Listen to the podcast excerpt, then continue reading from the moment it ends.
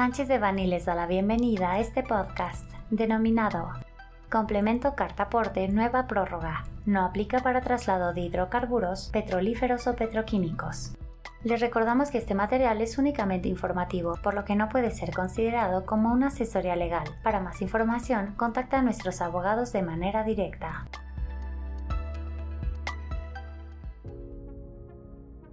A través de la sexta resolución de modificaciones a la resolución miscelánea fiscal para 2023, publicada en el Diario Oficial de la Federación el 28 de septiembre de 2023, se extendió nuevamente el plazo para dar debido cumplimiento al llenado del complemento carta aporte, pasando del 31 de julio de 2023 al 31 de diciembre del mismo año. Al 31 de diciembre del mismo año. El resolutivo segundo de la sexta resolución de modificaciones a la resolución miscelánea fiscal reformó el artículo décimo transitorio estableciendo que se entiende que cumplen con las disposiciones fiscales los contribuyentes que expidan el comprobante fiscal digital con complemento carta aporte hasta el 31 de diciembre de 2023 y este no cuente con la totalidad de los requisitos establecidos en los diversos instructivos de llenado del CFDI al que se le incorpora el complemento carta aporte publicado en el portal del Servicio de Administración tributaria.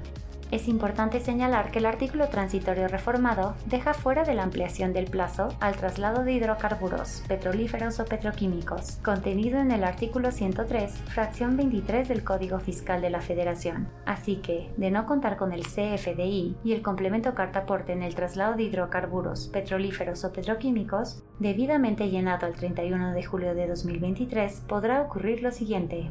no podrán deducirse los servicios de transporte de bienes y o mercancías con un CFDI de tipo ingreso cuando no cuenten con complemento cartaporte o acreditarse el impuesto al valor agregado al no cumplirse con los requisitos de validez de los comprobantes fiscales.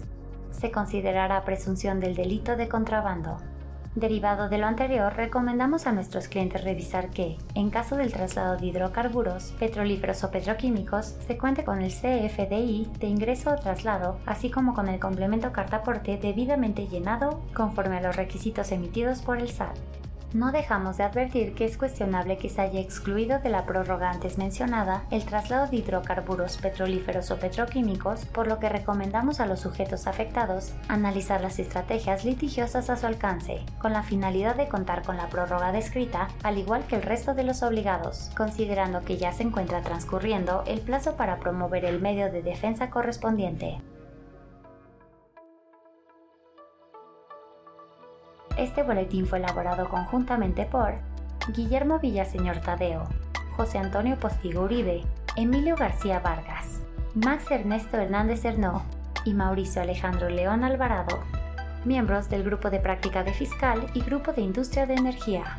Para cualquier duda o comentario sobre este material, contáctenos directamente o visite nuestra página www.sanchezdevani.com.